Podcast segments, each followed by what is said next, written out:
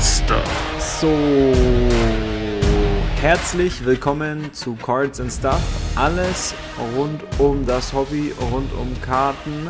Ähm, mal wieder heute Episode 11. Herzlich willkommen. Hier sind äh, Moritz, Lukas und Steven, meine Wenigkeit. Ähm, Jungs, wie geht's euch? Grüße nach Berlin. Moin Moin. Alles wieder gut. 30er Tag. So, perfekt. Ich glaube, wir sind, haben heute ein bisschen äh, eine komische Internetverbindung, aber ich denke, über diese kleine Hürde können wir auch springen. Ähm, ja, wie lautet denn unser Thema heute? Ja, wie angekündigt, kommt heute Teil 2 zu unserem Recap und äh, Ausblick. Und heute dreht sich alles quasi um die nächsten ein, fünf Jahre und unsere Meinung dazu. Genau. Genau, richtig. Also wie gesagt, wir haben ja letzte Woche ähm, das Ganze behandelt, wie es denn das letzte Jahr sich verhalten hat. Was ging ab im Hobby? Und jetzt wollen wir uns voll und ganz widmen, ähm, die, ja, das, das folgende Jahr, das kommende Jahr jetzt. Ähm, ja, ich denke, wenn ich ja mal anfangen kann, wir haben ja letztes Mal schon äh, heiß diskutiert, Ja. ähm, wo das hingehen wird. Richtig. Ähm, es kann ja gut auf diese NFT-Schiene, NFL ähm, noch einsteigen, aber NBA ist ja schon dabei. MLB Baseball ist gerade eben dabei, genau. Baseball gibt es auch schon. Ähm, ich bin davon überzeugt. Ähm, wie ist denn da eure Meinung? Weil ich denke, elektronische Güter werden mehr wert sein als die haptischen, die man anfassen kann in den nächsten 10 bis 15 Jahren. Mehrwert, keine Ahnung. Ich glaube auf jeden Fall, dass es äh, einen Platz im Markt finden wird. Ja. ähm, dass es irgendwo da bleibt. Die Technologie ist halt einfach mega cool. Äh, zum ersten Mal einfach die Möglichkeit haben, was Digitales einzigartig zu besitzen, ist halt mega spannend.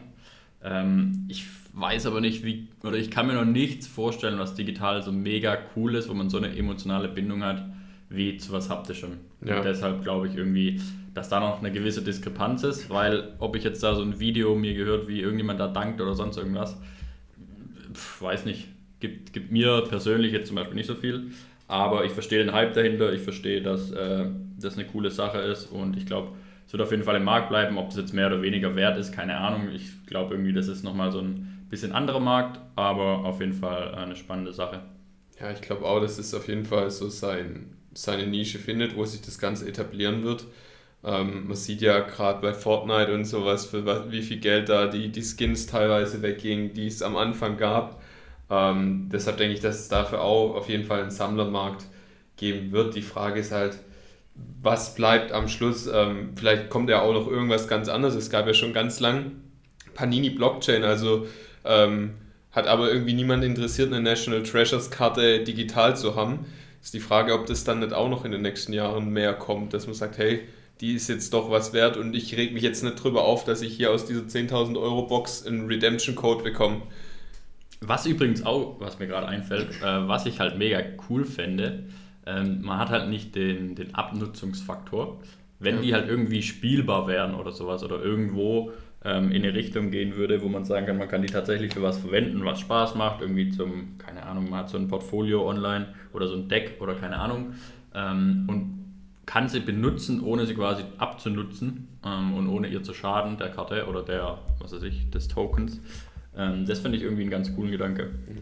Ja, ich glaube auch dadurch, dass immer mehr jüngere Leute, also ich weiß nicht, hat jemand von euch diese Statistik gesehen, wie viele unter 20-Jährige jetzt seit Corona Geld in den Aktienmarkt und so investieren? Ich denke halt, dass da dass dieser Trend, dass immer mehr junge Leute investieren, dann halt auch zu solchen Gütern geht, ähm, die die interessieren, mit denen die aufgewachsen sind.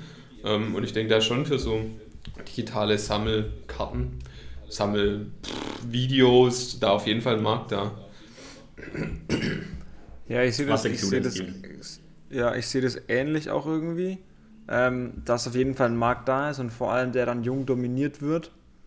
Ähm, es ist natürlich zu sehen von der ähm, Sichtweise, dass sowas nicht nur eindimensional sein kann. Also wenn man jetzt zum Beispiel äh, von Gary Vee, der wollte ja eigentlich gestern oder macht es heute. Ja, 5.5. glaube ich. Ähm, NF, genau, diese Deadline haben sie gerissen. Ähm, NFTs von sich herausgeben und diese NFTs ähm, sind gekoppelt an Events. Heißt, okay. ähm, wer Inhaber dieses NFTs sitzt Kurzzeit mit ihm, Inhaber NFTs hat drei Jahre Special-Zugang zu irgendwas. Mhm. Ähm, und ich glaube, das ist ein wichtiger Aspekt. Also wenn diese Brands wie NBA, MLB oder vielleicht auch dann irgendwann mal Pokémon diesen Value, den nur sie liefern können, irgendwie an diese Sache koppeln. Und das Ganze ist ja dann auch nichts mehr haptisches geht man ja komplett weg vom haptischen, hat trotzdem einen Mehrwert. Ja, und ja. die Rohform oder diese Protos oder Testreihen von NFTs gibt es ja schon, wie Moritz angedeutet hat, in Form von Skins. Also das ist ja auch ein NFT, es ist ja auch nur online. Ich meine, wie viel Millionen Euro Umsatz oder Dollar fährt denn EA Sports mit Ultimate Team Karten? Ja. Das ist das Gleiche. Und da ja, spielst du auch nur mit deinem Lieblingsspieler und ja, nur Geht, aber für da, manche das ist das halt live. Der, der, Nutzungs, der Nutzungsfaktor und dass dieses, dass es halt so präsent ist in einer anderen Welt. Also ich, du hast jetzt keine Parallelwelt, eine digitale, wo du rumlaufen kannst und da die Karte als dein Avatar in der Hand hast oder sowas und zeigst es da nicht konstant.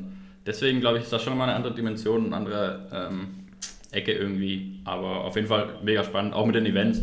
Ähm, super spannend, aber dann ist ja trotzdem nur bis zu dem Punkt dann der Mehrwert da. Ich glaube aber, ich, vielleicht spinne ich jetzt komplett, aber ich, wir bewegen uns vielleicht dahin, dass man, man hat ja vor 15 Jahren gesagt, wenn's, wenn man sagte, hey, dein erstes Date findet online statt, ja, vergiss es. Also so, du findest deine mhm. Frau fürs Leben online, das gibt es nicht oder vor 20 Jahren. Ähm, und jetzt äh, die Generation jetzt dann die, die allernächste, die können sich ohne Tinder irgendwie gar nicht mehr vorstellen, irgendjemand anzusprechen. Ähm, ja. Doof gesagt. Nee, das absolut. Ganze wird komplett. Dass, äh, ja, stimme ich dir zu. Ich, ich das, da, das, Ganze wird sich halt offen. mega verändern, weil man natürlich gucken muss, ähm, was ist, was wird alles online sein. Und äh, ja, vielleicht haben wir gar keine Profile auf Instagram oder irgendwo mehr, sondern einfach eine Wallet, die uns dann nach außen unseren Status raus, äh, raussprechen. Und vielleicht ist dann auch sowas wie ich habe jetzt One of Five Michael Jordan, One of Five, keine Ahnung, Glurak am Start. Kann vielleicht auch was Größeres sein. Aber ich ja. denke, dass Marken dahinter ein Riesenthema spielen. Ja, weil du jetzt gerade schon die Limitierung angesprochen hast, das ist, glaube ich, ein Aspekt, wo ich denke, dass sich das, weil man sieht es ja auch ein bisschen, dass sich das immer mehr etabliert, dass es von diesen Base-Karten weggeht im Sammelmarkt, jetzt gerade bei den Sportkarten und mehr zu den Parallels geht oder zu den High-End-Sets, gerade zu National Treasures oder Ken Golden hat auch jetzt diesen Jordan online gestellt, der jetzt irgendwie mit 29 Tagen schon bei 1,3 Millionen oder sowas ist. Also wirklich diese Rookie-Patch Autographs-Karten, die krank limitiert sind, ähm, dass die sich immer mehr durchsetzen werden. Also dieses High-End-Segment ähm, die Frage ist halt, ob dieser Trading-Markt mit sowas wie einem Base, Luca Prism ähm, sich weiterhin, ob der weiterhin da ist. Also der ist ja schon, die sind ja alle ziemlich gedroppt. Ich glaube, Jar ist mittlerweile bei 300 Dollar für PSA 10. Ähm, ob, ob sich das noch so hält oder ob das so einen neuen Schwung jetzt durch die Playoffs und so bekommt. Aber ich denke, ähm, die Leute haben langsam verstanden, was, was so wirklich gefragt ist. Also gerade das, wo einfach wenig da ist, dass die Pop-Reports immer mehr eine größere Rolle spielen werden. Sehen wir, der Honest Wagner, der bei Golden gerade drin ist, der PSA 2, ich glaube, der ist schon über 2 Millionen. Und ich glaube, da werden sich halt einfach diese ähm, krassen Grails nochmal mehr herausstechen, so langsam, weil die Leute auch ein bisschen mehr äh, Wissen über das Ganze bekommen haben und sehen, hey, eigentlich gibt es da ja 15.000 Stück davon, setze ich mein Geld jetzt doch lieber vielleicht auf dieses eine Ding, das irgendwer auf jeden Fall noch will, außer mir, der einen linken Geldbeutel hat. Ja, ich glaube auf jeden Fall, dass es ein großer Faktor spielen wird, aber ich, ich sehe es nicht so, dass es, es dahin irgendwie sich entwickelt, irgendwie mehr oder weniger. Ich glaube, dass die halt einfach weiterhin die Treiber bleiben und ich glaube, das ist auch immer so in jedem Investmentmarkt. Die Top-Produkte ähm, werden einfach immer die Leute motivieren, die auch günstigere Produkte kaufen. Ja, safe. Weil sich einfach nicht jeder eine Million Dollar Karte leisten kann. Ja. Oder im Gegenteil halt eben ganz arg wenige. Und äh, deswegen solche ähm, Sachen von den Limitierungen, so, die so teuer verkauft werden und dann irgendwie so ein bisschen Ausrufezeichen sind, ein bisschen Publicity bringen, die halten meiner Meinung nach den, äh, den Markt eben auch am Laufen. Da sind jetzt ultra viele Millionen reingeflossen durch Investoren oder sonst irgendwas in dem Hype in dem letzten Jahr. Ich glaube, dass die Wachstumsraten, so wie die jetzt über das letzte Jahr waren, ähm, einfach unmöglich sind aufrechtzuerhalten über die nächsten Jahre, aber dass es auf jeden Fall weiter wächst. Ähm, und äh, ich glaube, wie gesagt, dass es sich nicht unbedingt dahin entwickelt, dass die teureren, limitierteren Karten die äh, anderen ersetzen, sondern eben, dass es einfach ähm, ein wichtiger Faktor ist, um das Ganze auch auf dem ähm, Massenmarkt, sage ich mal, ähm, am Laufen zu halten. Ja, ich, also ich glaube, mein, meine These ist eigentlich, dass die halt mehr outperformen, wenn man jetzt sieht, dass jetzt die Base-Karten zum Beispiel schon teilweise ein bisschen mehr stagnieren. Das sieht man bei diesen Karten nicht, dass da noch so die Wachs, das Wachstum so ein bisschen krasser sein wird. Ja, aber schwierig zu sagen auch, weil davon gibt es vielleicht 0,2% im ganzen Markt, sind halt die limitierten Karten Ja, und safe. der andere Teil ist halt das. Also ich denke trotzdem, dass man wie überall wieder, also man kann sich auch äh, mit der krassesten, gestern über so einen Daytrader aus Japan gelesen, ey, der hat einfach nur eine coole technische Analyse und ist da mega diszipliniert und hat aus den normalsten Aktien oder Kursen äh, sich 160 Millionen irgendwie ertradet. den habe ich auch gesehen. Also genau. solche, solche Themen, ich glaube, du kannst trotzdem in dem, in dem Base-Markt auch äh, super gut performen. Ähm, ich glaube, da geht es nicht mehr um den. Aber kann gut sein, dass das overall, wenn man das so gesamt betrachtet, dass da die limitierten ähm, Mehrwert bringen. Ja.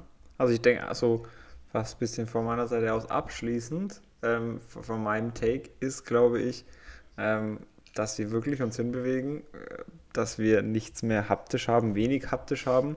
Da haben wir es im, im Kartenmarkt halt extrem gut, weil das ein haptisch getriebener Markt durch und durch ist. Das sind Erinnerungen und dieses Ding hat einfach Erinnerungen und da spielt auch wahrscheinlich dann der Faktor mit, dass ältere Generationen auch oft dahinter stehen, weil Erinnerungen verbunden sind mit den Ja. Karten. Wenn wir jetzt aber über NFTs global sprechen, denke ich auf jeden Fall, dass ähm, das einiges ablösen wird. Ähm, in Form von, was weiß ich, äh, Sachen, die früher einfach haptisch getradet wurden oder halt nicht existent waren, dass die einfach digital werden und dass zehnjährige Kinder ihre Wallets haben ähm, und da, keine Ahnung, irgendwie äh, ihre coolen Sticker oder irgendwas ähm, am Pausenhof äh, tauschen oder Ja, sonst kann, kann schon sein, aber trotzdem hat man auch über die letzten Jahre und jetzt auch wieder durch Pandemie oder sowas ähm, erkannt, da kommt schon auch noch so ein anderer psychologischer Faktor wieder auf, wo man sagt, Vinyls werden wieder Genau, ähm, ja, äh, irgendwie beliebter. Ja. So, so der, dieser Retro- und Haptik-Aspekt wird schon auch wieder irgendwie kommen und ich glaube, der wird eben nie ganz abgelöst. Kann sein, dass natürlich viele Dinge sich in die digitale Welt äh, irgendwie verlagern immer mehr, wenn halt auch solche Themen möglich sind, dass man ohne wirkliche Sicherheitsbedenken ähm, ähm, eben solche hochpreisigen Teile da traden kann und auch da mit Sicherheit da die Ownership im Endeffekt hat, dann wird das natürlich vieles ermöglichen und ich bin da auch, wie gesagt, äh, super offen für die Entwicklung und äh, man kann es halt eben auch nicht äh, irgendwie vorahnen, was kommt, aber ähm, ich glaube trotzdem auch, dass es eine, eine gewisse Gegenbewegung gibt. Was haltet ihr von der ganzen Chunk Slab-Theorie, die in den nächsten Monaten auf uns zukommen wird?